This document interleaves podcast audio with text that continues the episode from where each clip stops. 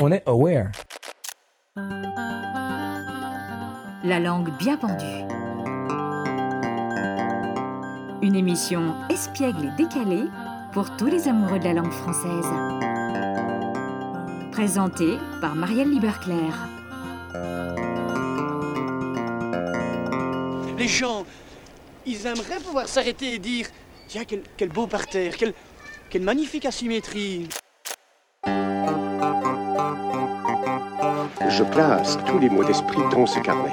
Équivoque, saillie drôlatique, allusion piquante, jeu de mots.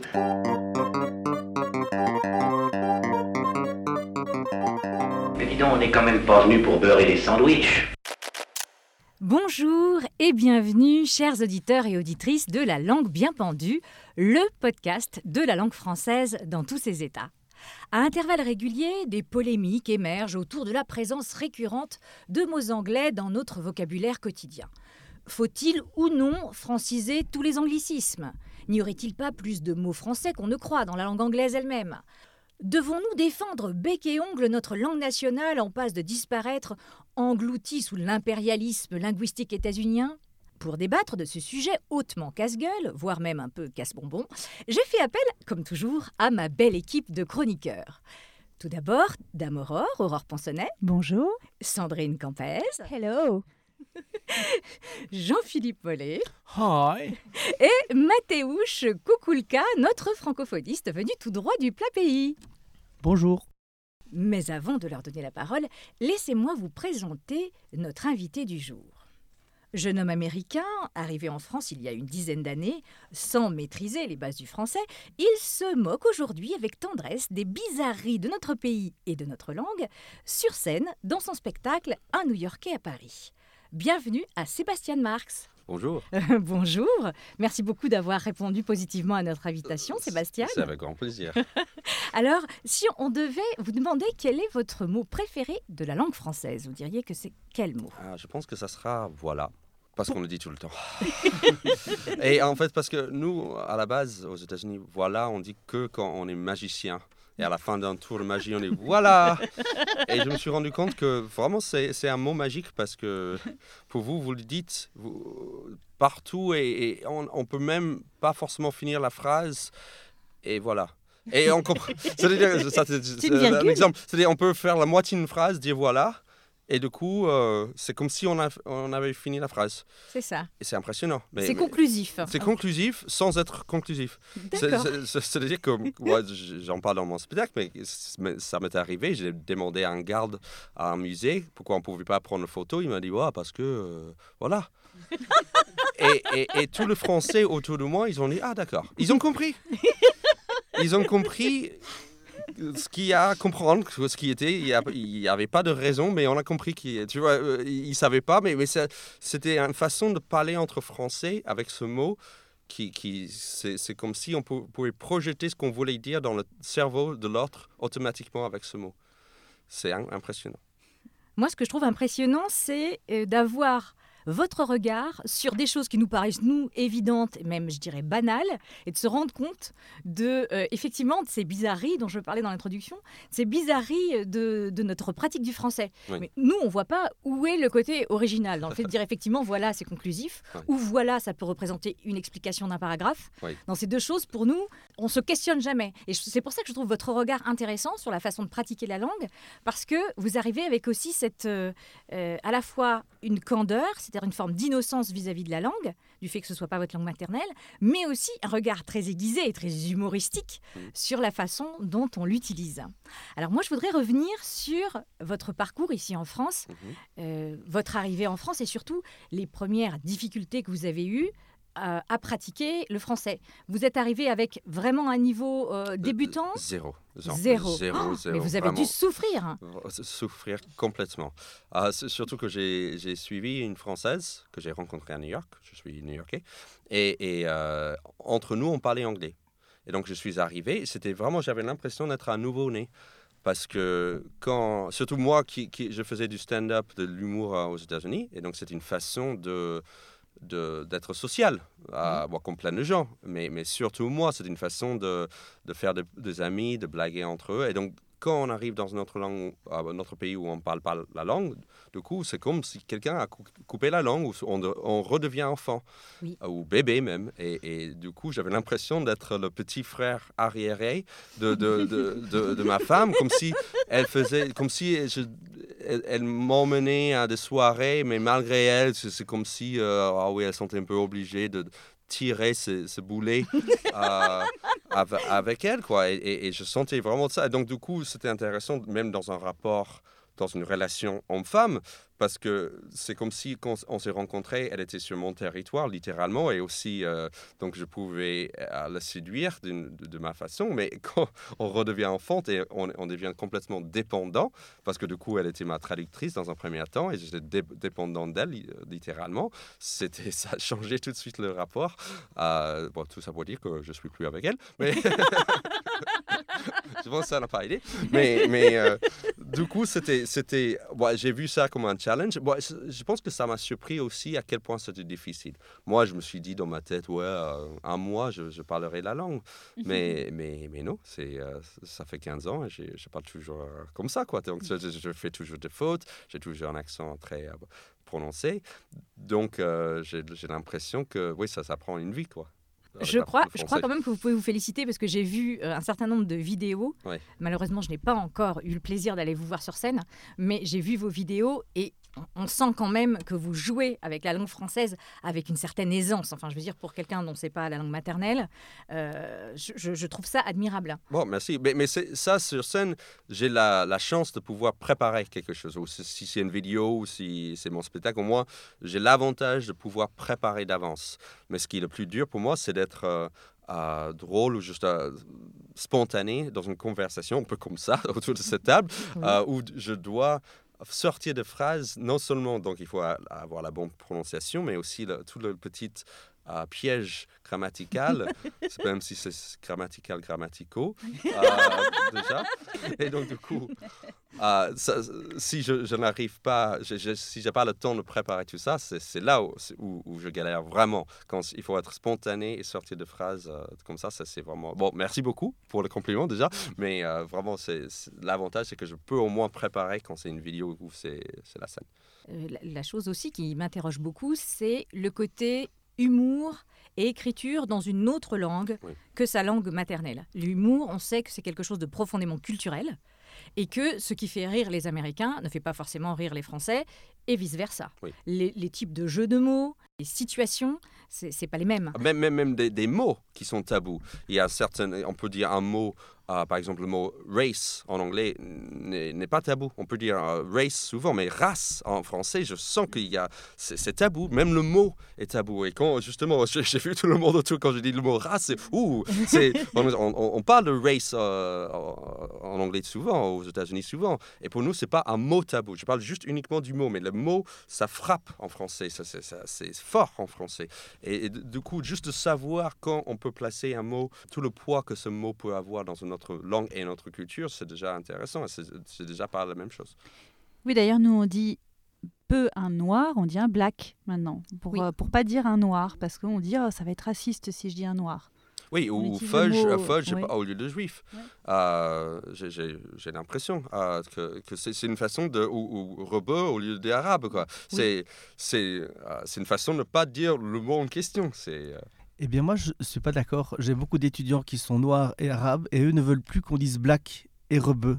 Il y a vraiment un retour. Avant, c'est eux qui disaient black et maintenant, il y a un retour et ils disent on est des noirs et on n'est pas des blacks. Oui, parce que quelque part, de dire black implique que le mot noir, c'est un mauvais mot. Et du coup, euh, de revenir sur noir, c'est d'assumer.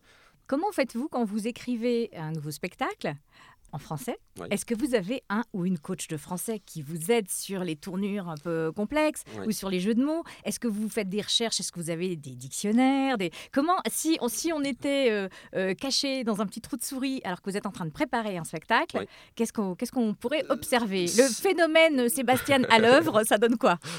J'harcèle ma femme. En gros, c'est ça. Sa mère est, est prof d'anglais, ah, de, pardon, de français, de, de lettres en général. Et elle, est- elle, elle a aussi pris de- des cours de lettres. Donc elle est très forte linguistiquement. C'est- vraiment sa force. Et, du coup, elle est aussi prof de théâtre, ça aide. Et donc, du coup, euh, quand j'écris des choses, euh, j'écris directement en français maintenant, heureusement.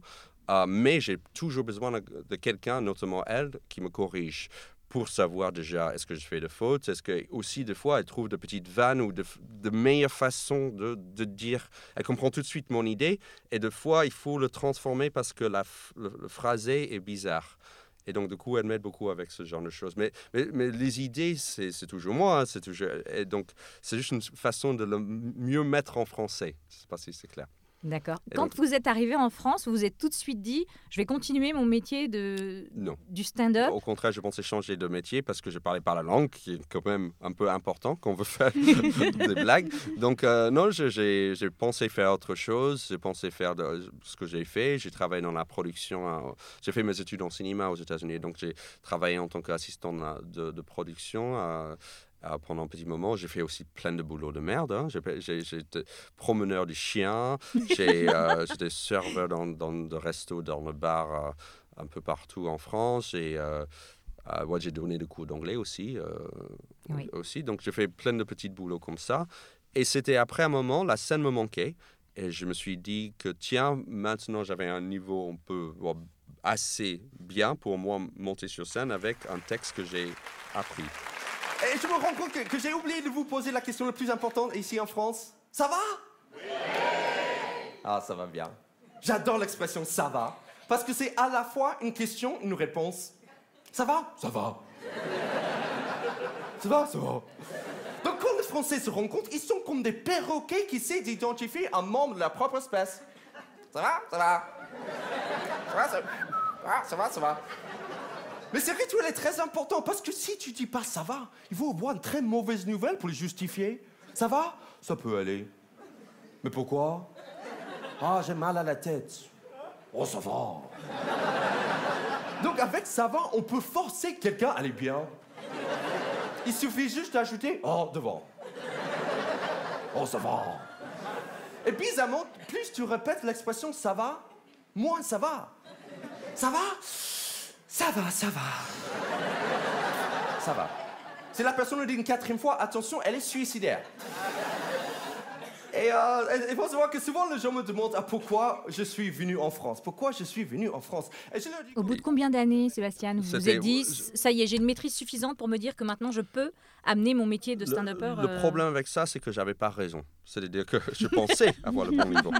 Donc après 2-3 ans, c'est là où j'ai commencé à monter. En fait, j'ai vécu à Toulouse avant, euh, qui veut dire perdre en anglais. Et donc, donc du coup, j'ai bien perdu là-bas. C'était une sorte de porte-bonheur, vous ne le saviez pas encore, mais Ouais, ouais, voilà, c'est comme marcher dans une crotte de chien. Exactement. Et, et du coup, je suis monté, je pense que la première fois, c'était après deux ans euh, en France. Et, et vraiment, je suis monté sur scène avec mon texte que j'ai appris comme un enfant qui a- apprend son texte de poésie devant la, la classe. quoi. C'était vraiment maintenant, j'aimerais raconter des blagues. Donc, c'était vraiment une façon très scolaire. Et donc, j'avais pas le rythme, j'avais pas l'aisance. Et, et du coup, ça n'a pas marché. quoi. Et donc, j'ai dit, OK, donc peut-être c'est pas pour moi. Ou j'a- j'ai attendu jusqu'à ce que j'arrive à Paris, qui était trois ans, deux, trois ans plus tard, de vraiment commencer à jouer régulièrement en français. Et là, du coup, j'ai passé un cap. et C'était juste le fait de pouvoir monter sur scène régulièrement en français. J'ai passé le cap et j'étais assez à l'aise euh, euh, en français. Mais ça, ça a pris du temps. hein. Ça fait maintenant quoi, 8-9 ans que je, je fais du stand-up en français. Et c'est que vraiment depuis deux ans où je sens assez à l'aise de monter sur scène euh, et être euh, un peu comme si je pouvais être en anglais, quoi. C'est-à-dire assez à l'aise. Je peux sortir une petite vanne spontanément. Tandis qu'avant, c'était vraiment comme si j'étais un train. J'avais les rails. Je ne pouvais pas quitter les rails. C'était mes textes et je l'ai appris comme ça. Maintenant, je peux jouer avec un peu plus. Oui. Donc, c'est ça la différence. Je suis assez épatée parce qu'on a un de nos humoristes français, Gad Elmaleh, dont Ouais. vous avez certainement dû entendre Mhm. euh, parler, qui, euh, il y a quelques années, a décidé De de, faire le contraire. de faire le contraire. Euh, donc, il avait une notoriété très forte ici. Ouais. Il est reparti et là, je pense aussi un peu comme un enfant, même s'il maîtrisait assez bien l'anglais, puisqu'il avait fait ses études de, euh, d'acting euh, au, euh, en- au Canada, Au Canada, donc ouais. il était déjà anglophone. Oui. Mais par rapport à toute cette appréhension de comment est-ce qu'on fait rire le public américain, Oui. euh, il a, il a d'ailleurs fait un spectacle sur le fait que, c'est- que c'était un gros, un gros échec dans un premier temps et qu'il a fallu qu'il revoie complètement sa copie, qu'il se fasse accompagner par des humoristes américains qui lui ont dit bah non, ça, ça fait pas rire, ça au contraire, ça fait grincer les dents. Euh, Ouais. Là, donc il a fallu qu'il réapprenne son métier d'humoriste en changeant de, de continent. Oui, plusieurs personnes, parce que j'anime un plateau anglophone, j'ai plusieurs humoristes, euh, par exemple français, qui aimeraient tenter de jouer en anglais, parce que c'est un peu le rêve de plein de- d'humoristes français, comme, comme Gad. Et quand ils, ils montent sur mon, mon, plateau, ils recommencent à zéro. Ils ont l'impression qu'ils montent sur scène pour la première fois. Cette, ce trac, cette, cette sensation de ne pas forcément savoir... euh, comment rebondir, tout ça, c'est- très dur hein, quand on le fait pour la première fois dans une autre langue. Euh, Gad avait l'avantage, justement, j'entendais comment il parlait l'anglais avant qu'il avait déjà la base. hein. il, il parlait déjà très bien. Bien sûr, c'est autre chose qu'on veut vraiment faire rire, ça c'est notre étape, mais, mais il avait quand même la, la base déjà. Donc euh, c'est déjà cool, mais ouais, c'est chapeau euh, quand même, parce qu'il il arrive très bien à le faire. Viens petite fille dans mon comic strip, viens faire des bulles, viens faire des des des des et des Je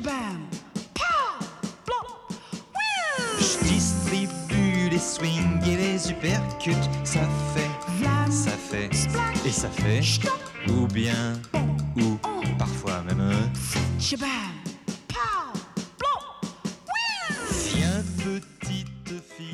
Est-ce qu'il y a des traits d'humour qui, qui fonctionnent, euh, qui fonctionnent en français, par exemple, qui ne fonctionneraient pas du tout en anglais? Ah, Est-ce que vous avez des exemples pr- euh, concrets le, le jeu de mots, en, en- en général, les Français adorent le jeu de mots. Mais c'est- vraiment. vrai. euh, C'est vrai, on adore ça. hein. l'impression que ouais, c'est impressionnant. On peut faire un- même, même un jeu de mots pourri. le- les, les Français l'adorent quoi. Mais, mais- mais le nombre de magasins ou de restaurants en France avec un jeu de mots qui n'a même pas de sens de fois, juste pour pour les kiffs de, de faire un jeu de mots. Et, et en anglais, aux États-Unis, au moins, on trouve ça assez ringard. non, mais, mais quand j'ai vu quand- ce qui est De Vos, qui, Oui. qui fait quasiment que Oui, ça. Qui fait que ça. Euh, bon, peut-être si il était sur le, le marché d'humour aujourd'hui, je ne sais pas à quel point il marcherait encore. Peut-être c'était aussi un truc des années 80. Mais euh, j'ai vu à quel point le français apprécie ce jeu de, sur la langue Oui. euh, beaucoup plus que les Américains. Culturellement, c'est tellement quelque chose d'ancré, le jeu de mots. Oui. Je ne peux même pas imaginer que, tiens, il n'y a, pas- y a pas de jeu de mots euh, en anglais. Ou en tout cas, Si, les fait, Américains on- sont moins friands, Moins friand. moins gourmands de jeux ça. de mots que, Oui. que chez nous. Et à l'inverse, est-ce qu'il y a des choses qui marchent euh, aux États-Unis qui ne marcheraient pas du tout en France? Euh, je trouve en- il y a plus une culture d'autodérision, c'est-à-dire se moquer plus de, de soi-même, qui est très courant aux États-Unis. Euh, et je trouve moins courant en, en France. Euh, ça commence à arriver avec des gens comme Blanche, par exemple, qui, qui commencent à cartonner. Et je pense qu'elle cartonne partiellement parce que c'est une première humoriste qui, qui parle d'elle-même, qui, qui va parler de son vagin d'une façon très vulgaire et, et- et- et parler d'elle-même, de, de sa dépression, d'être aussi honnête. Ce genre de choses, j'ai pas l'impression que c'était fait beaucoup en France. Ça, ça a été fait depuis longtemps aux États-Unis, mais, mais cette, euh, cette idée de vraiment parler cash et sans, sans faire croire que on est en spectacle. Non, elle, elle parle comme si elle allait parler à, à une amie. Sa psy, oui. Oui, justement. Et donc, même si c'est vrai ou pas, bien sûr, elle, elle- répète, c'est vraiment une performance, mais la performance, c'est de faire croire qu'elle parle à son psy ou ça, naturellement. C'est ça qui, qui est très courant aux États-Unis et qui commence juste à arriver en France. Et ça me plaît qu'elle a autant de succès, parce que du coup, ça montre qu'il y a une nouvelle voie, une nouvelle euh, ouverture vers ce genre d'humour que j'aime aussi beaucoup. Alors Dame Aurore aujourd'hui va nous gratifier d'une chronique qui concerne les accords, accords et désaccords, on pourrait dire, Oui. entre la langue anglaise et la langue française. Donc à vous Dame Aurore. You are the one for me, for me, for me formidable. You are my love, very, very, very véritable. L'anglais, c'est galère pour les Français. On a du mal à prononcer les r, les the. On ne comprend pas toujours la construction des phrases, ni la différence entre le present perfect et le present continuous. Mais bon, on ne va pas se plaindre. Il est bien pire pour un anglophone d'apprendre le français que l'inverse. Oui, ça me fait plaisir que mes parents ont quelque chose, qu'ils ont la preuve que j'ai que Mhm. j'ai fait un film sérieux qui était Dust, donc avec Trevor Howard, qui est leur héros national euh, comme acteur, et ce John Gielgud dans Lee Wolfer. Bien sûr. Alors je suis contente pour ça, oui. Pour vous, Sébastien, j'ai relevé les pires difficultés. Tout d'abord, le genre des noms. Oui, en français, le nom commun a un genre. Il est soit masculin, soit féminin. C'est facile pour les personnes et les animaux. Un homme, un gros chien, une fille, une petite chatte. Mais pour les objets, les concepts, hein Comment s'y retrouver? Une armoire bien rangée, un tiroir plein de chaussettes orphelines. Il n'y a que le bain de langage et le dictionnaire qui pourront vous aider. Et oui, sortez équipés. Et puis vient l'accord. On accorde en genre et en nombre les noms avec les déterminants, y compris les possessifs. J'ai vu ça dans votre livre. Même si le propriétaire est un homme, on n'accordera pas le déterminant avec le possesseur, mais avec la chose possédée. Exemple, sa bite non féminin et son couteau non masculin. En anglais, je vais essayer de traduire, hein. his dick, sa bite à lui, et his knife, son couteau à lui. Toujours, hein, c'est his pour, parce que c'est à lui, quoi. Voilà. Et on accorde aussi les adjectifs avec les noms. You are belle and I are beau. You give me all what you have. Les anglophones disent Oh, what a big surprise Et même s'il y avait plusieurs surprises, ils mettraient surprise au pluriel. L'avantage chez eux, c'est que l'on entend le S. En français, pour info, 23 lettres sur 26 sont susceptibles d'être muettes. hein. Mais ils ne toucheraient pas l'adjectif big. Ils ne diraient jamais, au grand jamais, bigs surprises. Nous disons quant à nous grande surprise. Pour accorder en genre et en nombre l'adjectif avec le nom, on doit ajouter à l'adjectif un E, un S ou ES, et son orthographe peut même changer. Puceau devient pucelle, veuf devient veuve, jaloux, jalouse, paresseux, paresseuse, joueur, joueuse, alors que enchanteur, Enchanteuse, enchantrice. Enchanteresse. Enchanteresse, bravo Un vrai casse-tête. hein. Quant au pronom, Moi vouloir toi.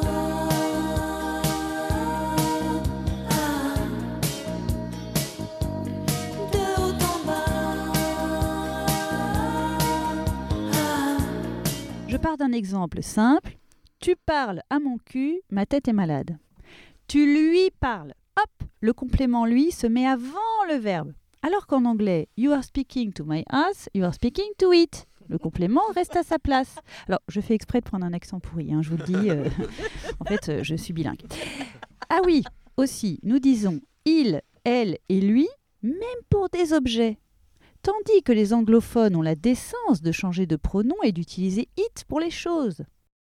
Pour finir, j'imagine, Sébastien, l'enfer quand vous devez apprendre à conjuguer les verbes. Ben oui, je compatis. J'eusse aimé et que vous m'écrivissiez, EZ.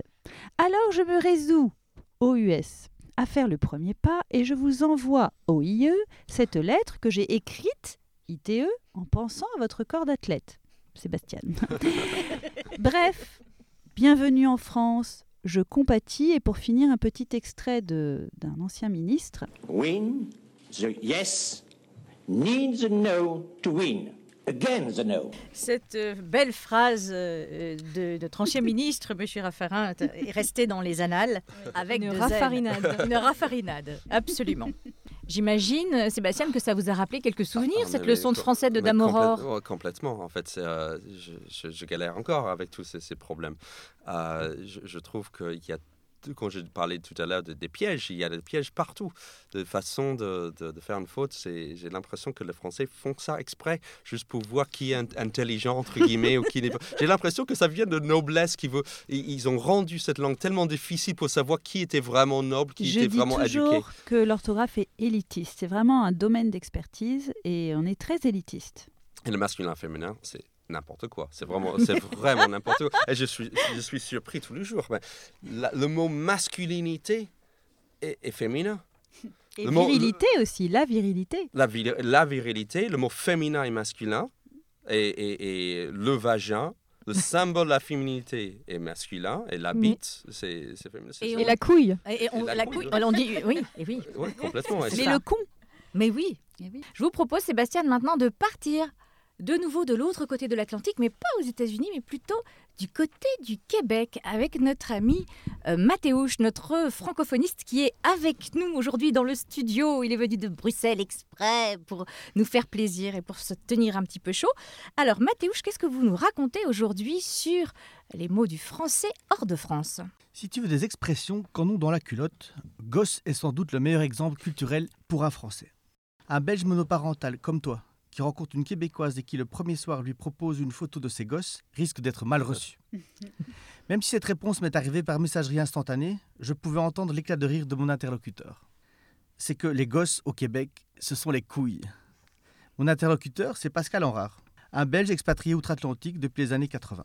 Marié à une indigène, auteur, scénariste, directeur de création, un personnage haut en couleur avec son accent et son français mi-belge, mi-québécois, qui a toute sa place dans la rubrique du francophoniste.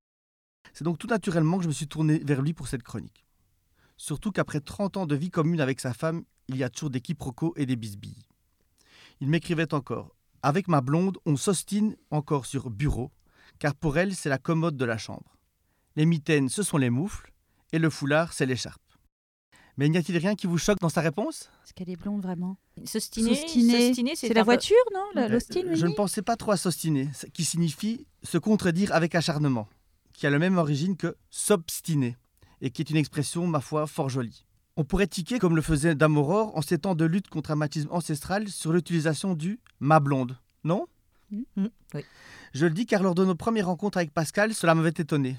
C'est que ce terme désigne tant une fréquentation amoureuse frivole qu'une conjointe de fête ou une mère de famille sans mariage.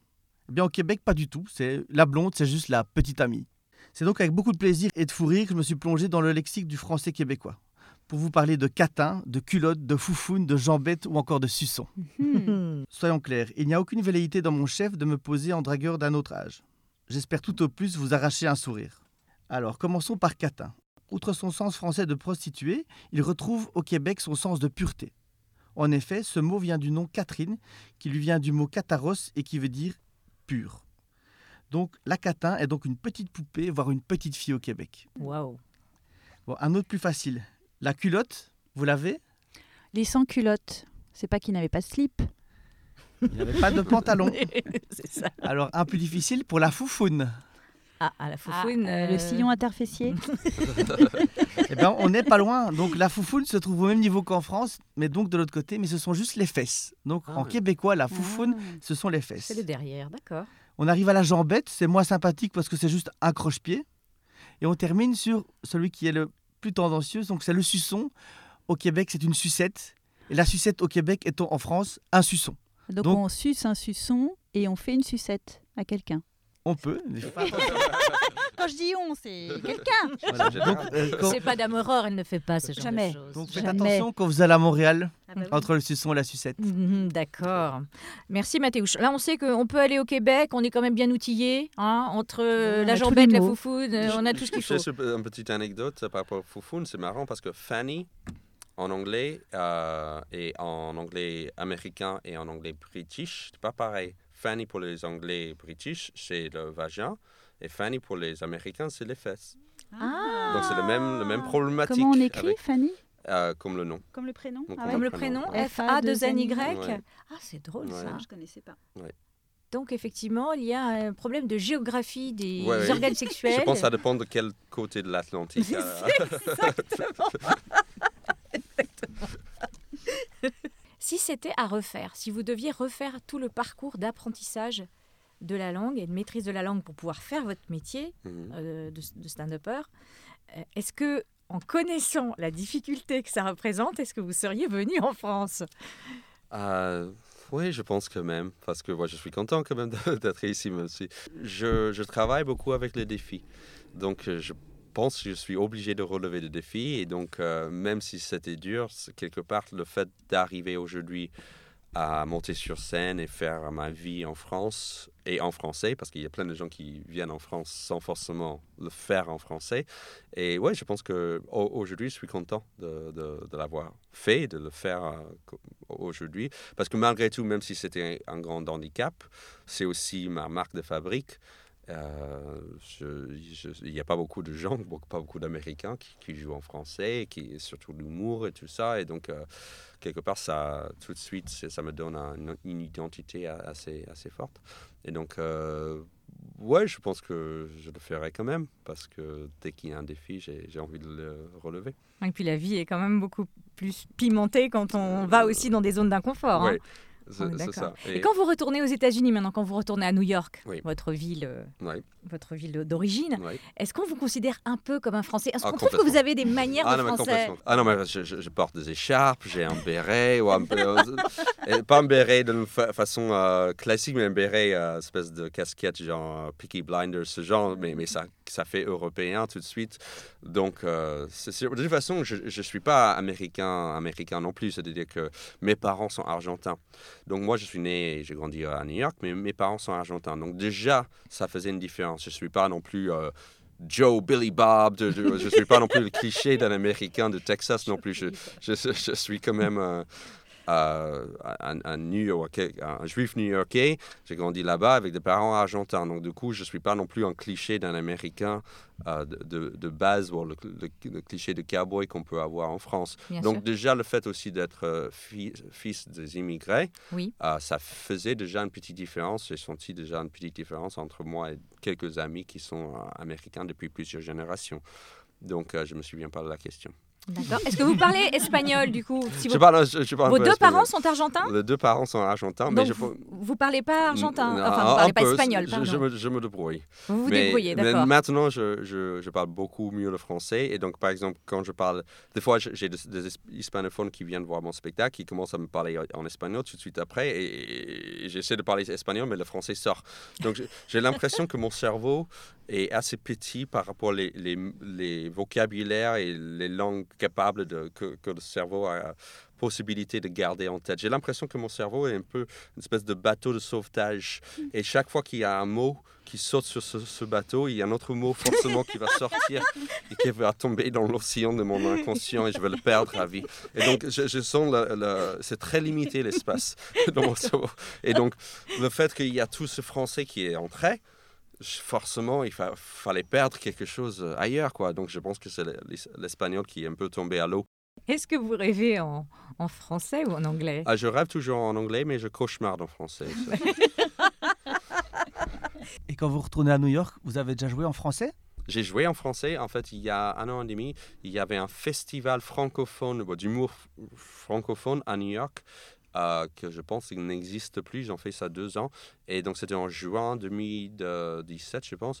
Et, et j'ai joué mon spectacle en entier en français pour la communauté euh, fran- francophone euh, à New York. Et donc, ça, c'était cool. C'était bizarre pour moi, du coup, de jouer à New York en français. Mais c'était cool. Ça m'a beaucoup plu.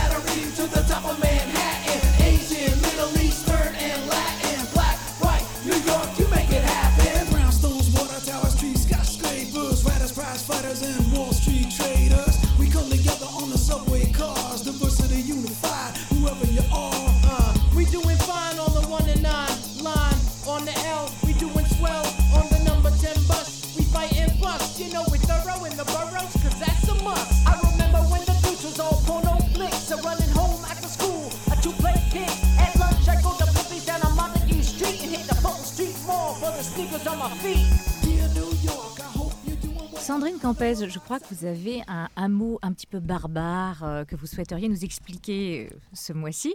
Et ce mot, c'est aptonyme. Alors, qu'est-ce que c'est un aptonyme? Eh bien, figurez-vous, Marielle, qu'il y a quelques années, je roulais sur la départementale Dijon-Lyon, à la recherche de bons vins, et j'ai remarqué un panneau sur lequel était écrit Bernard Bourré, viticulteur.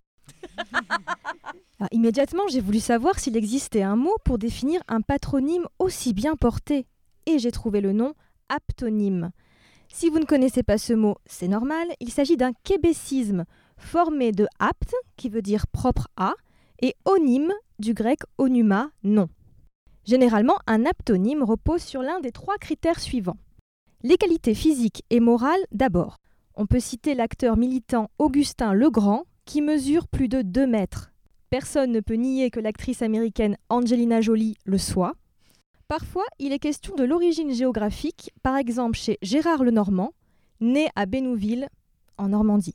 Enfin, quand on s'appelle Thierry Leluron ou Pierre-Emmanuel Barré, on n'a sans doute qu'une envie, honorer son patronyme et amuser la galerie. Autre critère qui est le plus répandu, l'activité. Alexandre Bontemps, premier valet de chambre de Louis XIV, veillait à la ponctualité du lever du roi. Il attendait en silence à côté de la chambre royale le bon moment, le bon temps pour réveiller le roi, c'est-à-dire 7 heures précises. Autre aptonyme de l'entourage royal, Geneviève Poitrine, nourrice du premier dauphin Louis-Joseph, fille de Louis XVI et de Marie-Antoinette. Quant à Lumière, quel plus beau nom pour ces deux frères qui ont joué un rôle primordial dans l'histoire de la photographie et du cinéma, deux arts qui nécessitent une parfaite maîtrise de la lumière, y compris dans les chambres noires et les salles obscures. Dernier critère, un épisode marquant dans la vie du bien nommé. En 2010, lors des JO de Vancouver, le lugeur allemand David Moller, alors je prononce en français mais il y a un tréma, donc on devrait dire Möller, mais en français ça donne Moller, est devenu un aptonyme en français donc parce qu'il a mordu dans sa médaille d'argent et s'est cassé une dent. Et une molaire, bien sûr. Était-ce une molaire? Mais nous ne le savons pas. L'histoire ne le dit pas. Y a-t-il des domaines dans lesquels les aptonymes s'épanouissent plus qu'ailleurs? Oui, il y en a trois.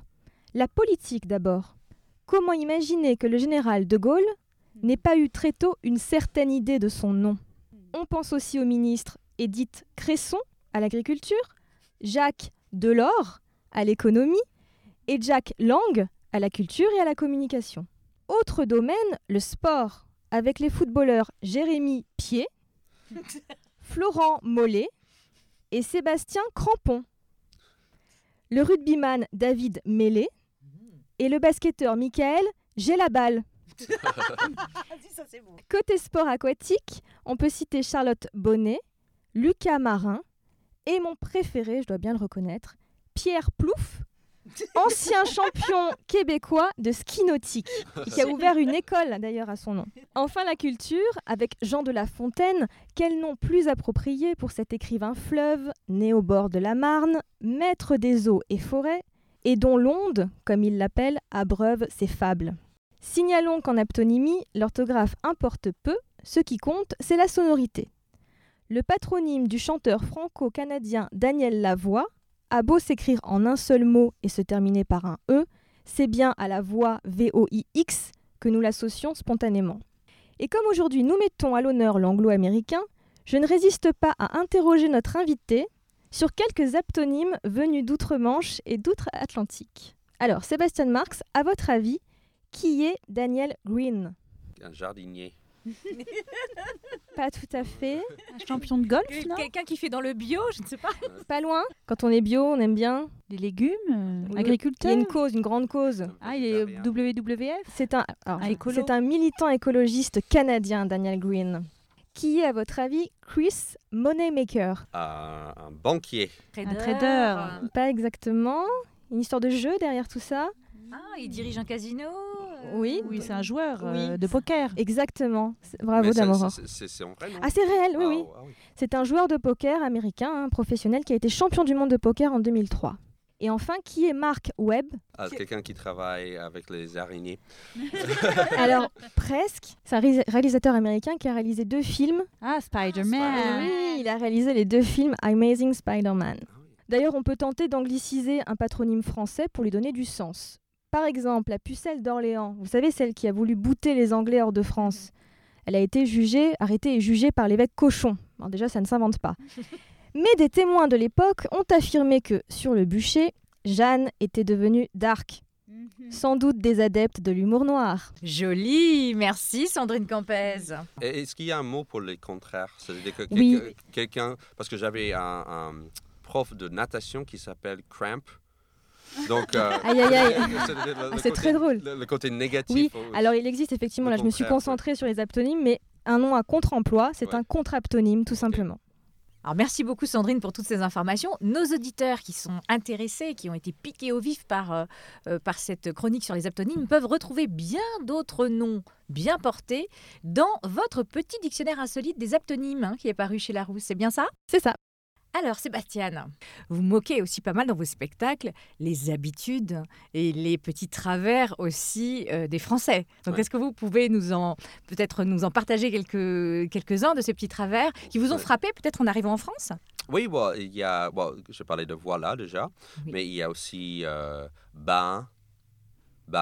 je- vous dites tout le temps ben. Et c'est c'est vraiment, je trouve, une- ça montre l'attitude surtout de, des Français, mais surtout des Parisiens. C'est parce que ben. Pour moi, c'est t'es con quoi? En fait, la traduction c'est ça parce que quand tu dis ben, c'est là. Tu vois, et c'est vraiment gratuit, je trouve. C'est-à-dire que tu, tu demandes à un serveur euh, sont où les toilettes, ils vont dire ben c'est là. Parce que c'est vraiment nécessaire de dire le ben. Ils peuvent dire juste ils sont, elles sont là quoi. Oui. Tu vois mais, mais, mais le fait de dire ben, ça vraiment c'est méprisant, je trouve. le Mais France- jugement c'est- permanent. Tout le mais- temps, on est jugé Mais je trouve que c'est c'est inconscient chez le français, sur- surtout le parisien, mais, mais vous le dites tout le temps et c'est vraiment méprisant, je trouve. Ben, ça veut dire, tu sais pas quoi, tu sais pas, t'es con, quoi. Et donc ça, c'est un truc que vous faites tout le temps qui... euh, Alors est-ce que vous nous trouvez aussi quelques qualités?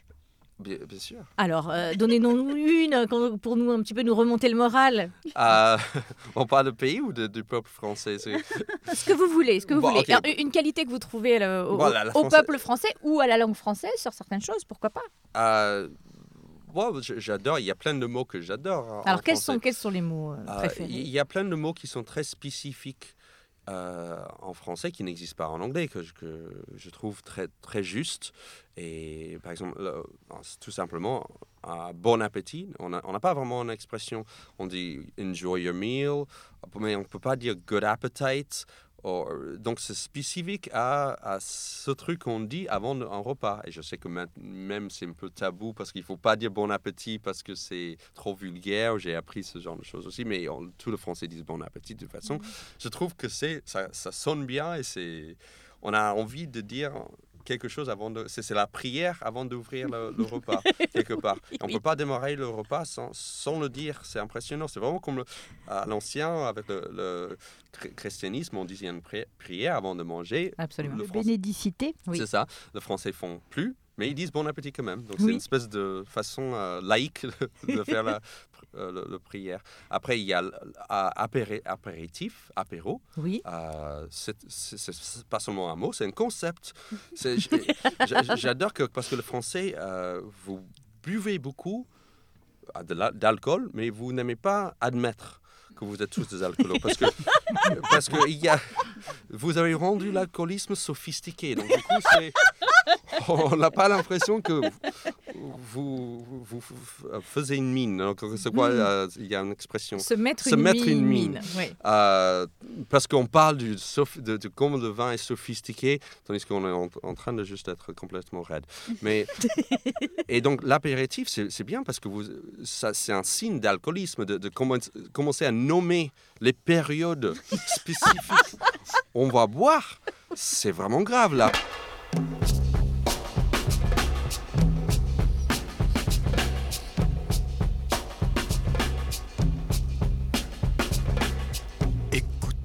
Orgues. Jean-Philippe Mollet, notre monsieur histoire de la langue bien pendue, Sébastien Marx, je crois qu'il a à nous relater un petit peu son arrivée, me semble-t-il, dans cette équipe euh, de, de gens incroyablement oui. érudits, de gens incroyablement bosseurs, de voilà.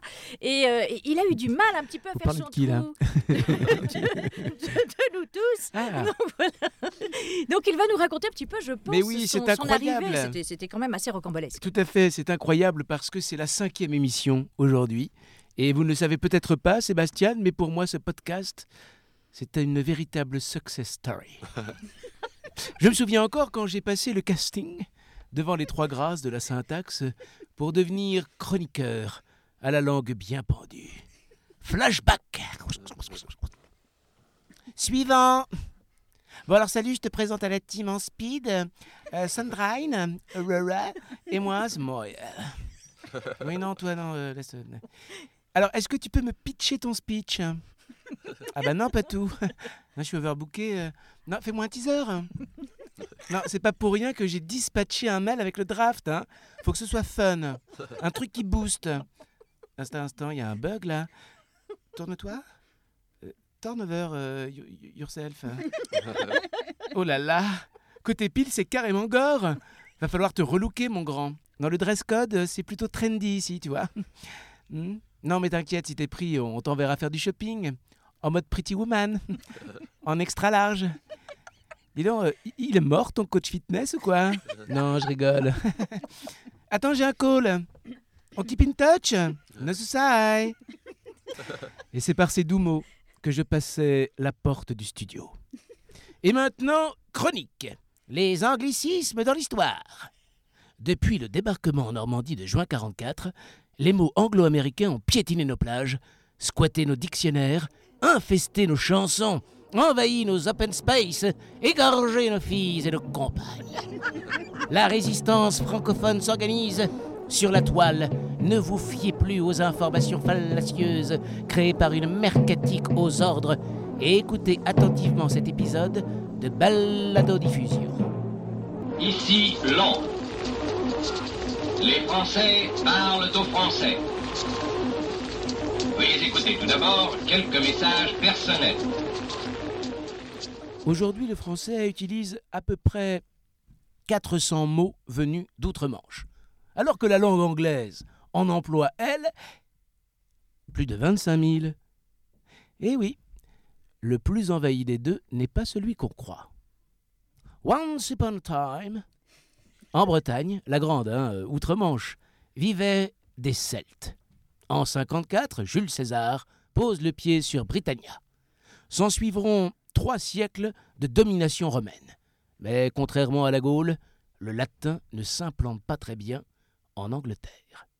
En 300 ans, seulement 600 mots latins pénétreront la langue celte, à peine deux par an. Les linguistes anglo-saxons n'aiment pas qu'on le leur rappelle, mais les mots d'origine latine ne sont pas arrivés dans les bagages des Romains, mais dans ceux des Normands, plus de cinq siècles plus tard. Et entre-temps, il y a eu du grabuge. Au 5e siècle, Rome s'effondre, les Angles et les Saxons s'établissent sur l'île pour plus de 500 ans et imposent leur langue germanique. Et c'est à partir de 1066, avec Guillaume le Conquérant, que les mots d'origine française débarquent outre-Manche et conquièrent la Grande-Bretagne. Le français devient la langue du pouvoir et du commerce, et l'anglo-saxon la langue euh, des paysans. Pendant plus de 300 ans, de la conquête de Guillaume à la guerre de Cent Ans, ce sont plus de 10 000 mots qui vont passer du français à l'anglais, comme autant de francisme, pourrait-on dire. Et, et c'est vrai que ces mots nous paraîtraient bien étranges aujourd'hui. La toile, c'est-à-dire une serviette, a donné towel. Preux, le fier, a donné proud. Porchassier, le verbe acheter, a donné purchase. Pâtisserie devient pastry. Et la monnaie reste la monnaie. Certains mots traverseront deux fois la Manche, comme le mot bougette. La bougette, au Moyen Âge, c'est une petite bourse contenant de l'argent que les gentilshommes français attachent à leur ceinture. Les gentlemen anglais l'adoptent sous le nom de budget, qui désignera plus tard la bourse royale, le budget de l'État, quoi. Et c'est sous la forme budget que le mot réapparaîtra dans notre vocabulaire au XIXe siècle. De François Ier à Napoléon, le français est la langue des arts, de la science et de la diplomatie. Son influence sera majeure sur le vocabulaire anglais. Ce sont des milliers de mots qui prennent le ferry et aujourd'hui encore, nous avons plus de 3000 mots strictement identiques entre nos deux langues. La tendance s'inversera au XIXe. La Grande-Bretagne, devenue la première puissance industrielle moderne, exporte ces mots, qui deviennent à la mode à Paris. On parlera même d'anglomanie. Puis, après la Première Guerre mondiale, ce seront les États-Unis qui diffuseront leur culture, euh, leur musique et leur cinéma all over the world. Merci beaucoup Jean-Philippe Mollet. On apprend toujours plein de choses avec Jean-Philippe. Ouais, ouais, ouais, tout- chaque chronique là, j'a- j'apprends, hein, je prends des notes. hein. Là, là, c'est vraiment la machine à remonter le temps. hein. Ouais, c'est intéressant. donc, justement, on, on parle des anglicismes qui envahissent euh, la France aujourd'hui, mais oui, effectivement, il y a beaucoup, beaucoup de français en, en anglais. Et ce que j'aime, c'est qu'il y a souvent le mot, la, la version plus sophistiquée de le dire en français. Ça, par exemple, on a en anglais whip, mais vous, c'est c'est- il y a toujours, un- vous avez le don de donner un- un- un- une façon jolie pour des choses pas jolies. et, et rendez-vous en, en anglais, parce qu'il oui. y a appointment, mais Ouais, rendez-vous. on- On, le dit, on le dit dans quelles circonstances alors? On dit rendez-vous, euh, ouais, c'est plus un peu militaire, un peu genre on va se retrouver, ou, ou soit romantique, soit, soit militaire. Euh, Ah. Ça peut ressembler à date alors? ça, ça peut Parce que date, c'est ça, romantique. exactement. Euh, mais il y a beaucoup de mots français dans le militaire, hein, genre reconna- reconnaissance, on dit, euh, Ah, reconnaissance. oui. Euh, mais mais, mais euh, il y a plein de mots très banals que- qui, qui viennent directement de, de, de français, de genre table, c'est table, c'est romantic. Euh, non, il y a beaucoup, beaucoup de mots, on sait- c'est même plus que c'est c'est français. Ça me rappelle mes cours d'anglais. Quand on savait pas un mot, on dit euh, table, non, table. Hop, Ouais, on ouais, essayait ouais. et ça passait une fois sur deux. mais mais, mais, mais c'est vrai qu'il y a beaucoup de mots, il, il suffit juste de le dire avec le bon accent et ça passe dans l'autre langue. Euh, Je ne sais pas euh, combien de, de mots il y a en commun, vous avez dit, mais il y a énormément. 3000 mots qui sont exactement les mêmes, qui, veut dire, qui veulent dire la même chose et qui Oui. s'écrivent pareil, Exactement pareil. mais ouais. qui ne se prononcent pas de la même manière. Ouais, il doit y avoir encore plus qui sont à, à lettre près aussi. c'est, euh, surtout le mot, tout ce qui est scientifique, ils sont pas quasiment pareils. Il y a plein de mots euh, de maladies qui sont, qui sont pareils. Est-ce que les Américains sont comme nous? Je dis bien sûr nous euh, au sens vraiment large du peuple français. Est-ce que les Américains ont cette même peur des, de l'envahissement des autres langues? Non. C'est très fort ici en Non, France. C'est très hein. fort ici. Le fait que vous avez une académie qui défend la langue française, c'est marrant. Je- je- je- vous êtes à fond, hein. Peu obsédé là. Donc, euh, non, aux États-Unis, peut-être en Angleterre, il, il peut avoir un truc pareil, mais aux États-Unis, surtout pas, parce que c'est tellement un melting pot, euh, je dis en française, euh, que, que vraiment, on a, au contraire, on, on trouve les mots qui viennent d'autres langues plutôt un, un atout, c'est-à-dire quelque chose qui, qui, rend l'anglais, surtout l'anglais américain, plus riche. Par exemple, euh, un, bon exemple, et je viens de cette culture-là, c'est pour ça que je, peux en parler, c'est le yiddish. Le yiddish, euh, à New York, c'est très fort, c'est-à-dire qu'il y a des, mots euh, beaucoup de mots de yiddish qui, est arrivé à entrer dans le langage courant américain. Et parce que la télé, il y a plein de studios ou de, de- gens qui écrivent des séries qui, sont, qui habitent à New York, on, trouve, on commence à trouver ces mots yiddish dans le- à la télé nationale. Donc, ce n'était pas quelque chose qui était forcément national, mais vu que c'était à New York, et, et c'est là où on voit pas mal de films ou de- de séries, que ça devient aussi courant. Dans, dans- on peut entendre quelqu'un en Texas dire un mot en yiddish maintenant. Et donc, on voit ça comme un enrichissement de la langue plutôt qu'en- comme un envahissement.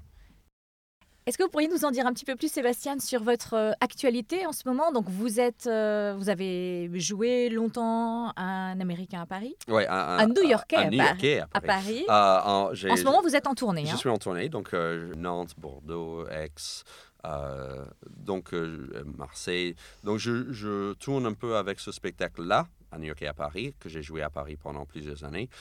À Paris, en ce moment, je suis avec mon spectacle en anglais qui s'appelle The French Language Explained by an American. Et donc, si vous êtes fan de ce podcast, ça sera complètement dans votre euh, genre de spectacle parce que c'est sur la langue française, c'est le- tout le, toute l'heure est sur la langue française, mais c'est en anglais.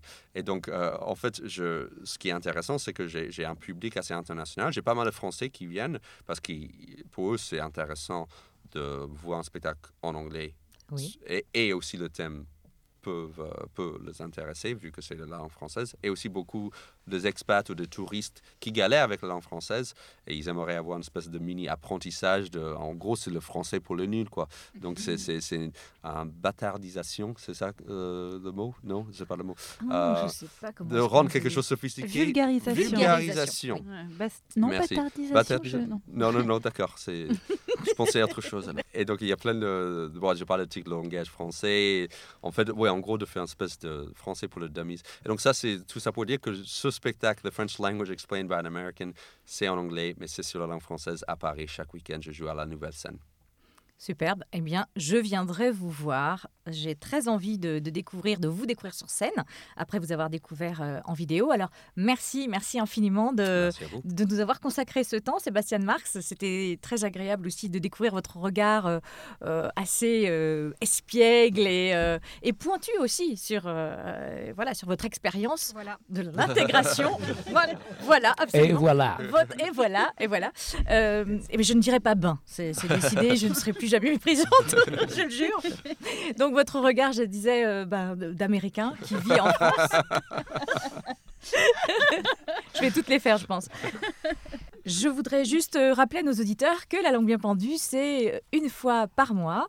Cette émission est pour tous les amoureux de la langue française et c'est toujours avec beaucoup de cœur et beaucoup d'enthousiasme que nous vous retrouvons euh, en début de, mois. Donc merci encore Sébastien Marx. Merci à toute l'équipe, Mathéouche Kukulka, Sandrine Campez, Aurore Ponsonnet, Jean-Philippe Mollet. Merci à Caroline qui était à la technique aujourd'hui. Eh bien, je vous dis au mois prochain. Retrouvez-nous, si vous le souhaitez, sur notre page Facebook La Langue Bien Pendue. Et puis, bah, parlez de notre podcast autour de vous. Mettez-nous 5 étoiles sur iTunes si vous appréciez notre travail. À très bientôt. C'était La langue bien pendue. Une émission remix radio de et avec Aurore Ponsonnet, Sandrine Campez, Jean-Philippe Mollet et Marielle Liberclair. À la régie, Betsabé Gabet. Générique original, Bruno Chantopie.